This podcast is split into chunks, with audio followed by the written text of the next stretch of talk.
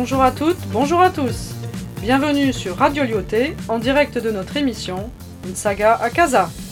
Nathalie et Emmanuel au micro aujourd'hui pour vous accompagner tout au long de cette émission. Au sommaire aujourd'hui, un flash info, puis un reportage au lycée Lyoté, suivi d'un sujet épineux, que pensent les Casablancais du taxi. Et pour finir, une petite carte postale sonore nous amènera dans un de ces endroits mythiques de la ville, le Rix Café. Ce sera d'ailleurs le fil conducteur de notre émission d'aujourd'hui. Nous avons glissé dans notre présentation toute une série de titres de films du grand Humphrey Bogart. À vous, fidèles auditeurs, de savoir les dénicher et de nous dire combien vous en avez trouvé. Et on commence par le Flash Info.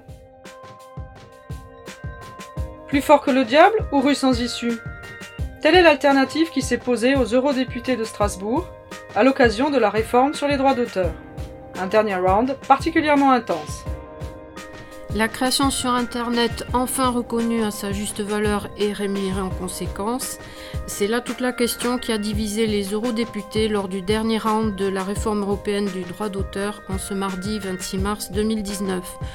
Le oui à la réforme l'emporte après deux ans et demi de bataille entre partisans et opposants. On le comprend, les partisans sont surtout les artistes célèbres et autres grands groupes de presse, alors que l'opposition était constituée des représentants des géants du numérique, américains pour la majorité, deux conceptions culturelles diamétralement opposées. Le rallye Aïcha des Gazelles, c'est pour toutes les femmes qui y participent, la grande évasion au Sahara. On écoute notre envoyé spécial sur place, elle a du sable plein les orteils et du soleil plein la tête. C'est Nadège. Janet James, Muriel Tarazi. Qui sont-elles? Des gagnantes. Il y a dix jours, plage d'Essaouira, dans une ambiance festive. Des spectateurs acclament 130 équipages, 100% féminins. C'est l'arrivée du rallye Aïcha des Gazelles. Pas de GPS, pas de vitesse, 1500 km avec carte, boussole, règles et crayons. Un seul but, trouver le chemin le plus court en un minimum de temps une navigation à l'ancienne, une aventure humaine à travers le désert marocain et une expérience intense coupée du monde. Merci Nadège. Et maintenant voici Bouchra, qui n'est ni une femme dangereuse ni une femme à abattre, et qui va nous annoncer quelques rendez-vous sportifs et culturels pour le mois d'avril. Avis aux amateurs de sport. Deux événements à retenir pour le mois d'avril. Se tient actuellement la 34e édition du Marathon des Sables, du 5 au 15.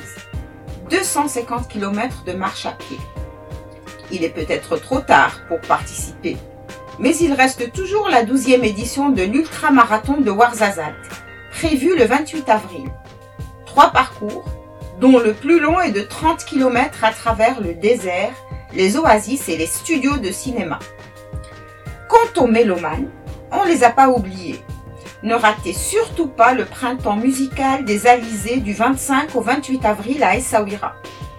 Un festival dédié à la musique de chambre avec une programmation audacieuse qui passe du répertoire classique au métissé. Merci Bouchra. Nous passons maintenant à notre grand format du jour, un reportage sur la réforme du lycée qui devrait entrer en vigueur en septembre prochain dans tous les établissements scolaires français. Pour certains, ce sera les fantastiques années 20, pour d'autres le cirque infernal. Écoutons les témoignages d'élèves du lycée Lyoté, propos recueillis par Anne-Catherine, Delphine, Mohamed et Nadia. Septembre 2019, la réforme du lycée entre en vigueur et signe la fin des filières générales ES-LS.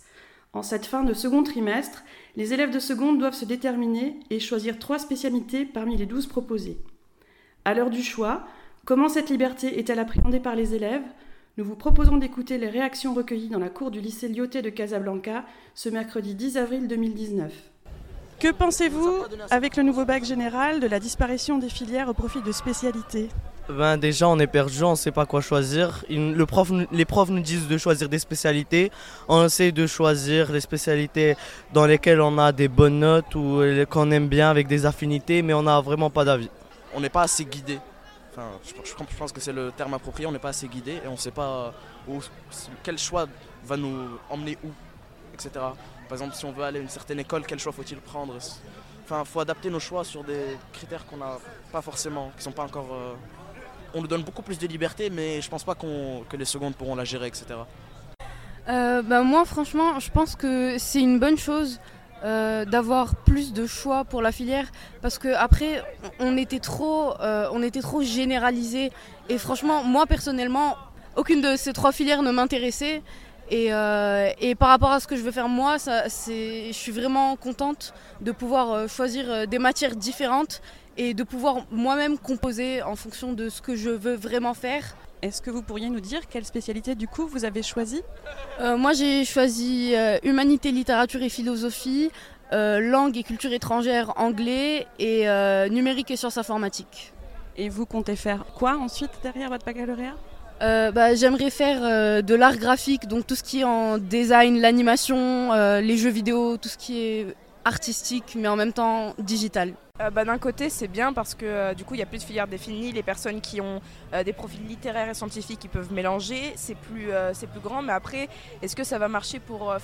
Que vont penser les universités, tout ce qui va être école supérieure qu'est-ce qui, En fait, on ne sait pas réellement qu'est-ce qui va marcher, quel mélange faire pour être sûr d'avoir, d'avoir un travail plus tard, d'avoir une place dans une université. On sait pas. surtout pour les personnes qui sont indécises, ben, en quelque sorte, c'est assez intéressant pour nous permettre de nous orienter à l'avenir. C'est plus facile parce qu'avant, on était cloisonné dans des, dans des boîtes. C'est-à-dire, si je voulais faire des, maths poussées, je devais rester dans un, dans un monde scientifique avec de la physique, de la chimie, de l'SVT, ce qui ne m'intéressait pas forcément.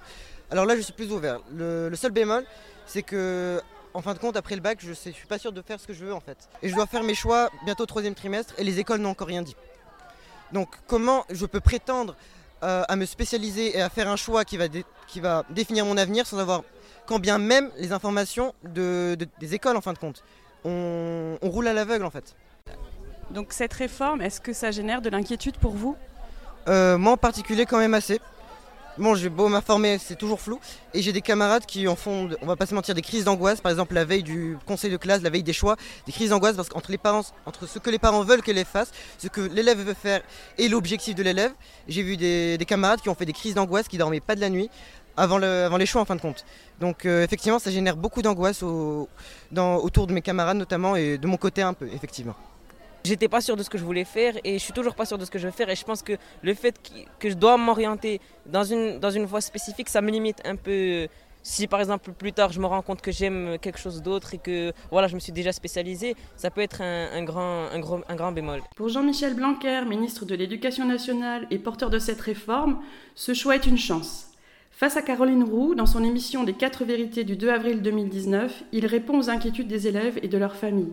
Un, lycéen de seconde aujourd'hui a à peu près 10 fois plus de combinaisons possibles que précédemment. Donc ce sont des choix, ce sont des libertés, c'est formidable.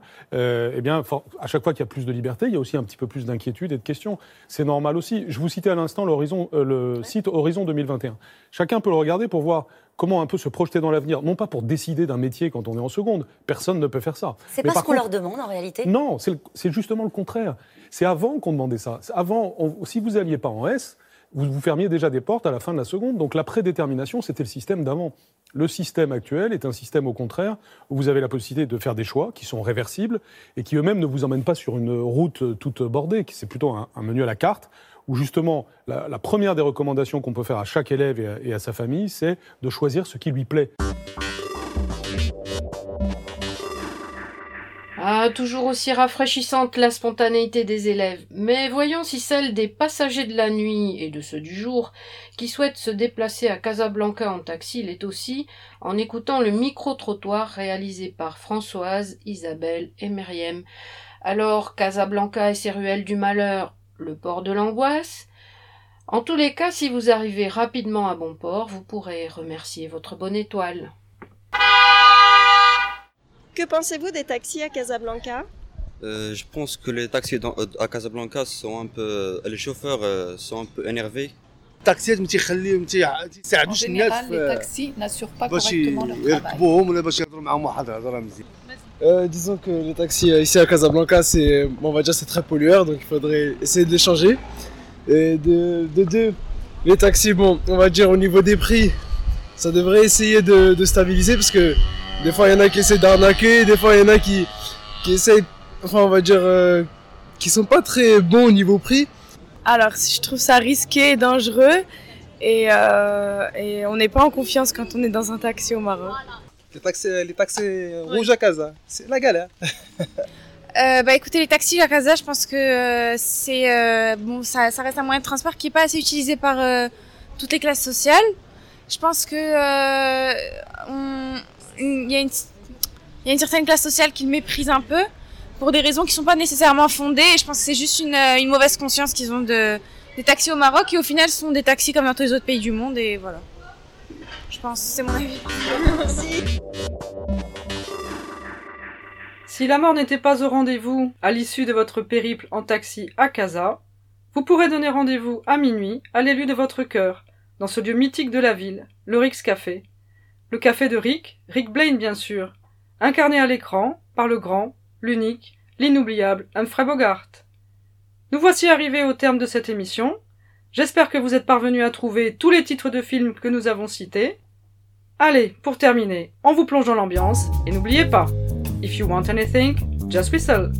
Bye bye!